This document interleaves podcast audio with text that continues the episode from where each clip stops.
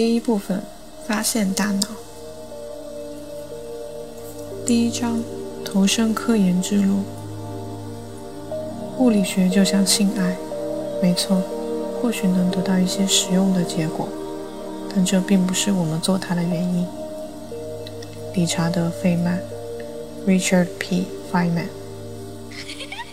一九六零年，男女同校的大学并不多见。当时我正在达特茅斯学院上学，这里地处新罕布什尔州汉威诺市的偏远郊区。学校有数百人，是清一色的男性。待到夏季来临之时，我的脑袋里徘徊起一个念头：这年冬天，我认识了威尔斯利女子学院的一个女孩，想去一个离她近一点的地方与她共度暑假。于是我申请了加州理工学院的实习项目。加州理工学院是一个传说中的圣地，在这里你既能探索新知，又能体验人情。一段辉煌的夏日时光就此开启。后来他有了别的追求，而我则与科学结下了不解之缘。我时常在想，我之所以会去加州理工学院。真的是因为对科学有着贪婪的追求吗？还是说，我的渴求对象其实是附近的女孩？谁又能知道年轻人那反复无常的大脑有着怎样的运作机制？尽管他们的大脑已被荷尔蒙折腾得七荤八素，却偶尔还会有灵感起身于夹缝之间。于我而言，这些夹缝间的创想之中有这样一个问题。大脑是怎样让这一切运转起来的呢？加州理工学院吸引我的另外一个原因是《科学美国人》杂志《Scientific American》上一篇关于神经环路的生长的文章，作者是罗杰斯佩里。这篇文章对一系列研究进行了总结，描述了神经元如何从 A 点生长至 B 点，从而建立一个特定的连接。神经生物学的相当一部分，事实上，要我来说，应该是绝大部分，都维续于这一简单的问题。斯佩里就是该领域的王者，而我想对此了解更多。另一方面，正如刚才所说，我的女朋友就住在圣马力诺，和加州理工学院在同一条街上，距离很近。直到多年后。我听说了路易斯·阿尔瓦雷斯的一段话，才幡然醒悟。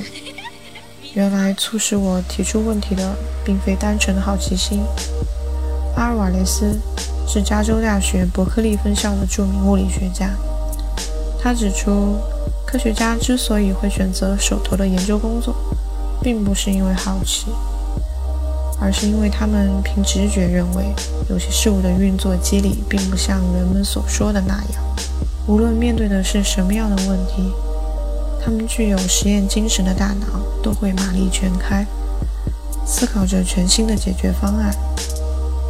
科学家们会惊叹于一项发现或发明的同时，下意识地自动开始思索不同的方法或解释。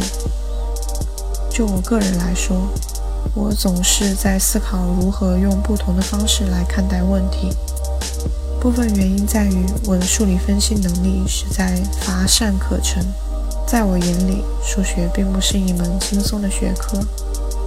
我也羞于与人就几乎任何主题进行高技术含量的讨论。我发现，在许多情况下，探讨那些看上去无比繁杂的问题时，若使用日常语言，就能让事情简单不少。这个想法是正确的。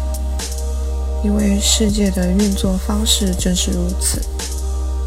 不管怎么说，人们要想玩上一把桌球，并不需要了解球的原子组成和量子力学原理，简单可靠的经典物理学就足够了。